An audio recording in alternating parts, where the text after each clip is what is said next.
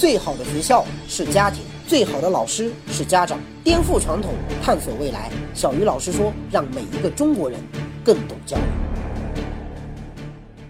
大家好，欢迎来到小鱼老师说，我是家有学霸的 CEO 于泽斌。我们今天来到了美国西部的一所特别牛逼的高中哈。这所高中曾经上过美国《时代》杂志封面，不仅升学率和考试成绩遥遥领先美国的其他学校哈，它有一个特别牛逼的地方，那就是在音乐教学上独树一帜，哎，成了这所学校最大的一个特色。但是这所学校的名字有点奇葩哈，因为它就坐落在美国加州州立大学的校园里面。所以叫 University High School，翻译过来就是大学高中。其实我们这一次走访了好多好多美国的学校啊，而这一路走来，我最大的感受就是，在美国，它的每一所学校、每一个教师几乎都有不同的故事。你比如说啊，我们之前去过的一所基督学校，学校里面居然有火箭和卫星发射中心。然后，美国的老师胆子很大，美国的校长呢胆子也很大，因为他们总是会想尽办法，极尽所能的希望能够让自己的学校、让自己的课堂变得跟别的地方不一样。说的难听点啊，他们几乎每一所学校都在做实验，做各种各样的实验，而这些实验的目的就是希望通过多样化的探索，找到最适合自己的，能够把学生培养成才的方法。然而，咱们国内的很多学校哈，虽然名字都叫实验小学、实验中学，但是你几乎从来看不到咱们的这些实验学校的老师和校长有勇气在教育上尝试一些创新的举措。你会发现哈。中国的校长那真的是胆子小的要死啊，而中国的老师也很保守啊，因为他们总是有各种各样的理由让自己在教育上墨守成规，因为这样更安全啊，不会犯错啊，所以就导致了我们国内的学校哈，永远是千篇一律的，我们国内的教师永远是一模一样的。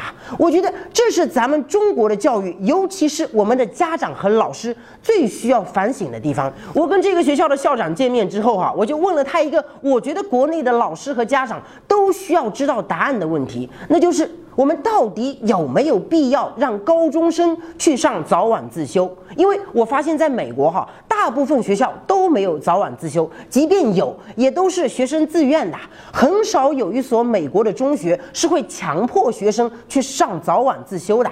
他们一般都是早上八点半上课，哎，下午三点多就放学，剩下的时间都是让学生自由安排。这要是在咱们中国哈，你如果三点半就放学，我估计家长都要急疯了。因为这个校长他到过中国很多次，所以对中国的教育也有一定的了解。哈，关于该不该上早晚自修这个问题，他是这么回答的：他说，教育的目的有很多种。一让学生取得更好的成绩，考上更好的学校；二让学生喜欢学习，能够发自内心的去主动学习；三帮助学生挖掘出自己的天赋和潜能，让他们能够在社会上创造属于自己的价值。这三个目的在他看来哈都很重要，但是大部分美国的老师和校长都会认为第二个目的和第三个目的比第一个目的更重要。也就是说哈，他们觉得让学生喜欢帮助学生挖掘出自己的潜能和天赋，比让学生取得更好的成绩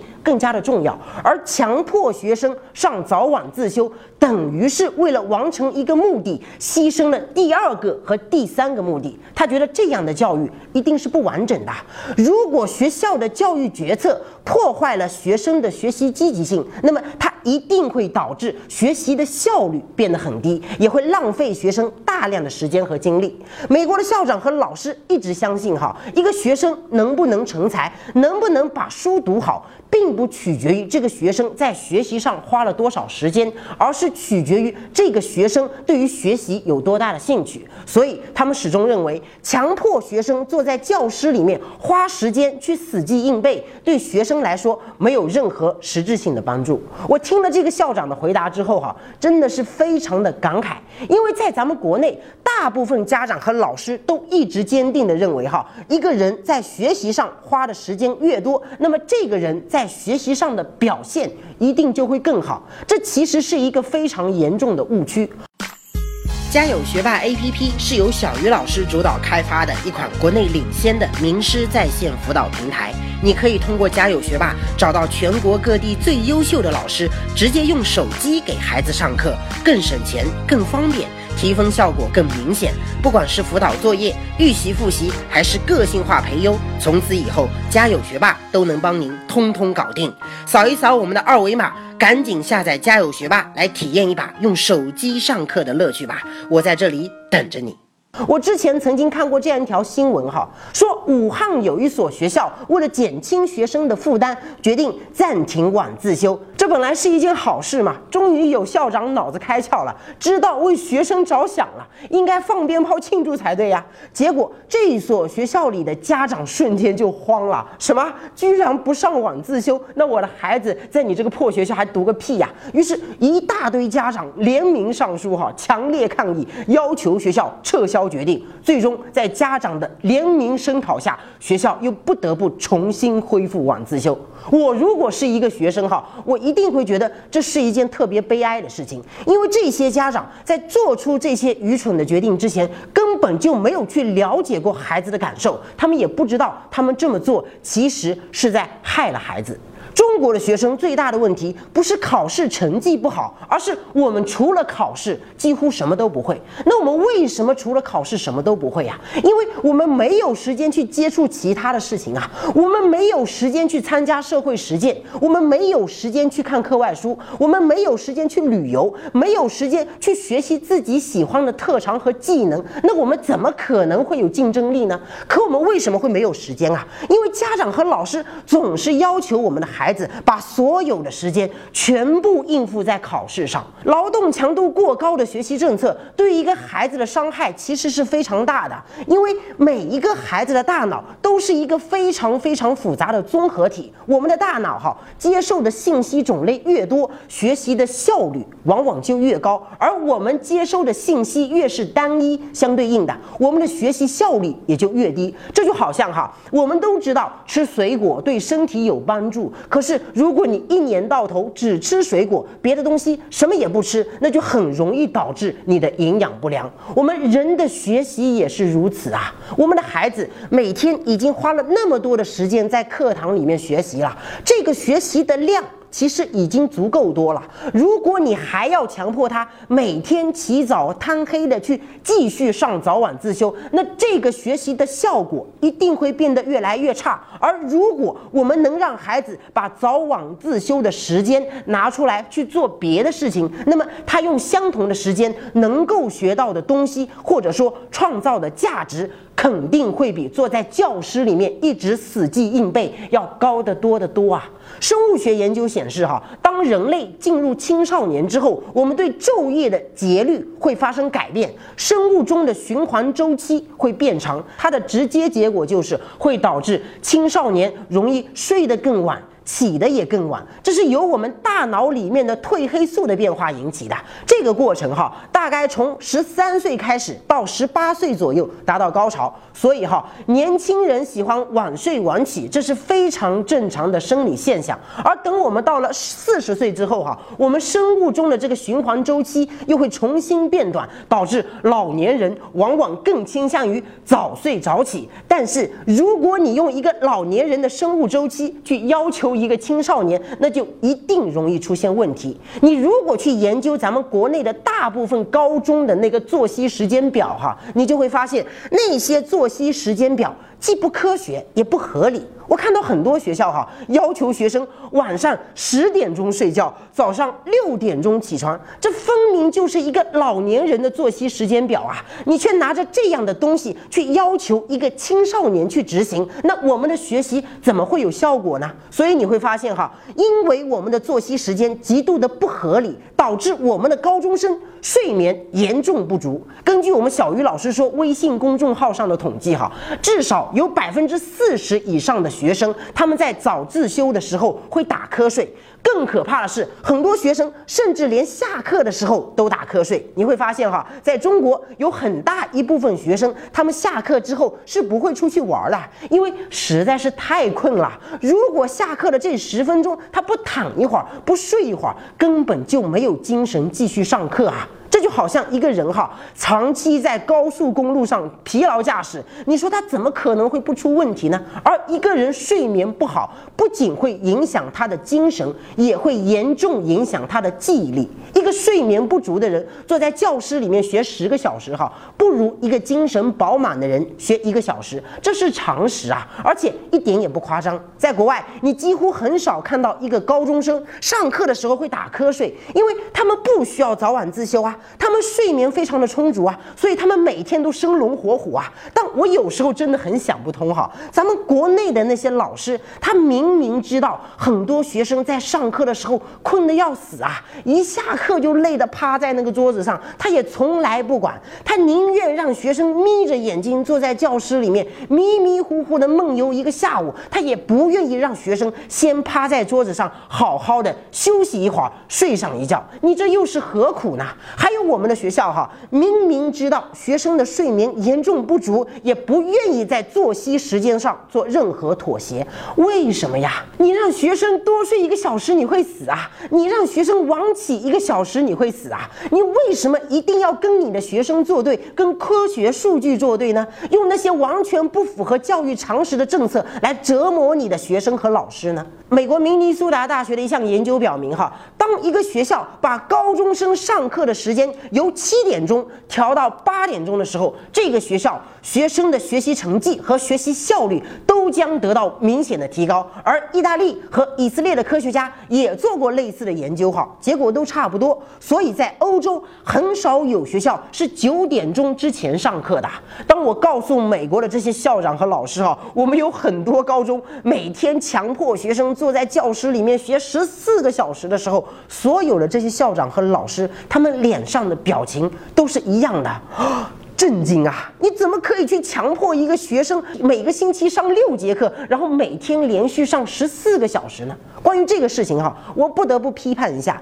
了解我的人都知道哈，在中国，我一直非常非常鄙视两所学校的教育方式。一所是衡水二中，而另外一所呢，就是黄冈中学。当然啊，我对这两所学校里的学生和老师没有任何的意见，我觉得他们也是受害者。我只是非常非常反对这两所学校的教育方式。在上个世纪八十年代末到九十年代初的时候，这两所学校曾经创造了中国高考史上的两个神话。无论是学生的考试成绩，还是升学率，都遥遥领先全国的其他学。校，于是呢，全国各地的校长、老师、教育局的领导们纷纷跑到这两所学校去取经，去学习他们的成功经验。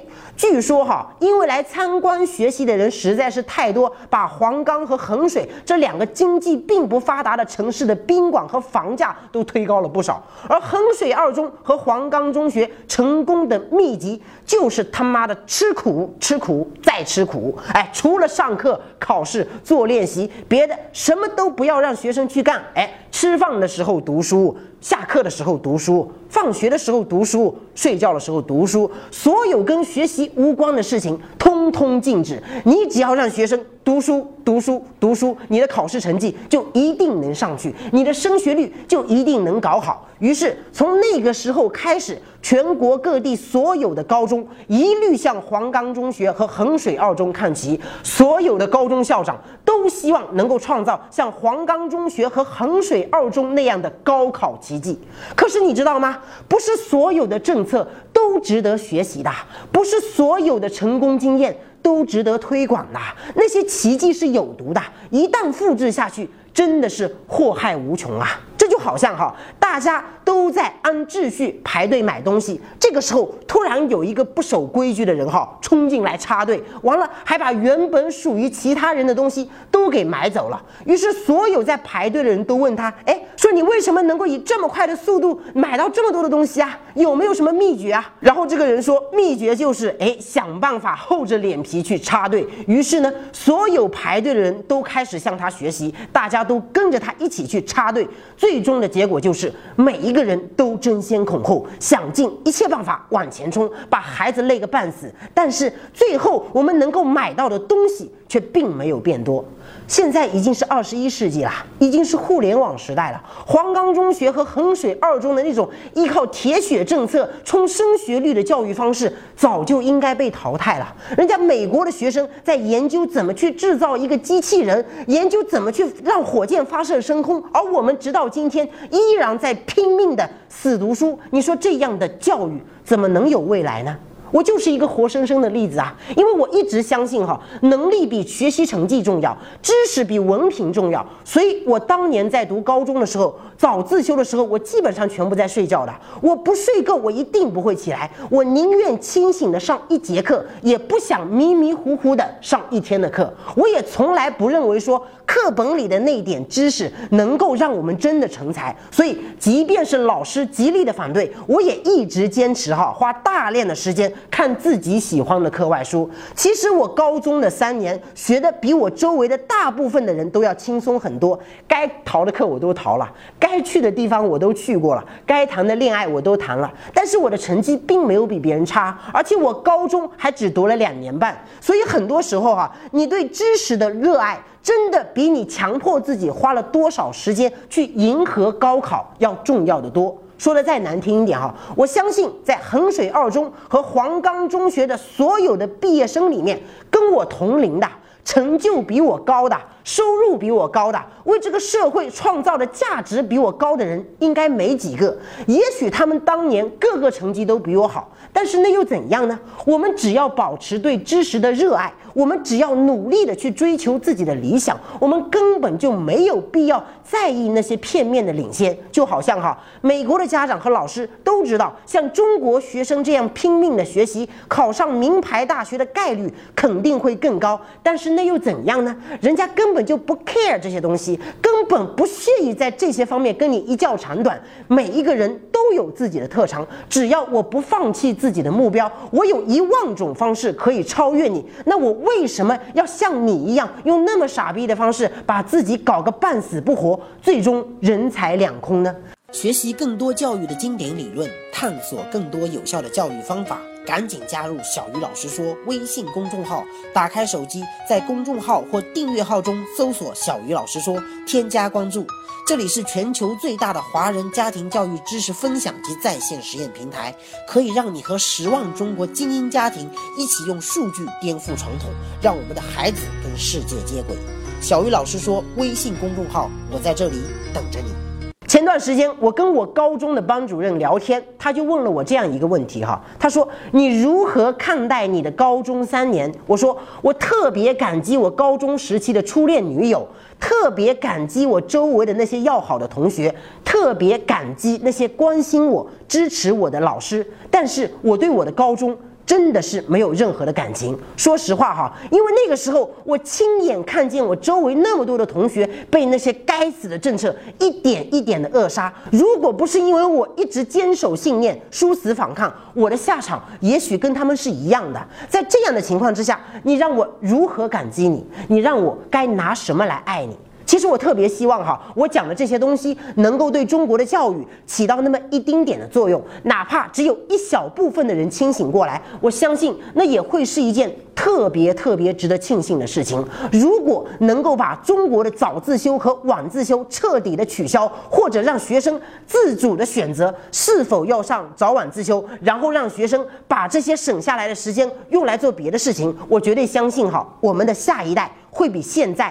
变得优秀的多。我跟这所高中的校长聊天的时候，我最后问了他这样一个问题：我说，大部分美国的学校都允许高中生谈恋爱，甚至鼓励学生使用手机和电脑，你们为什么要这么做呢？难道你们就不怕这些东西影响到孩子的学习吗？然后这个校长跟我这样说的哈，他说，大家都知道，我们根本阻止不了，那为什么不干脆支持呢？而且谈恋爱、用手机、玩电脑。本身就是学习的一个部分，它没什么不好的呀，怎么会影响学习呢？我有时候在想哈，到底是我们的观念塑造了今天的人，还是今天的人塑造了我们的观念？其实我们只要稍微拐一个弯，也许我们的孩子就能够拥有一个截然不同的未来。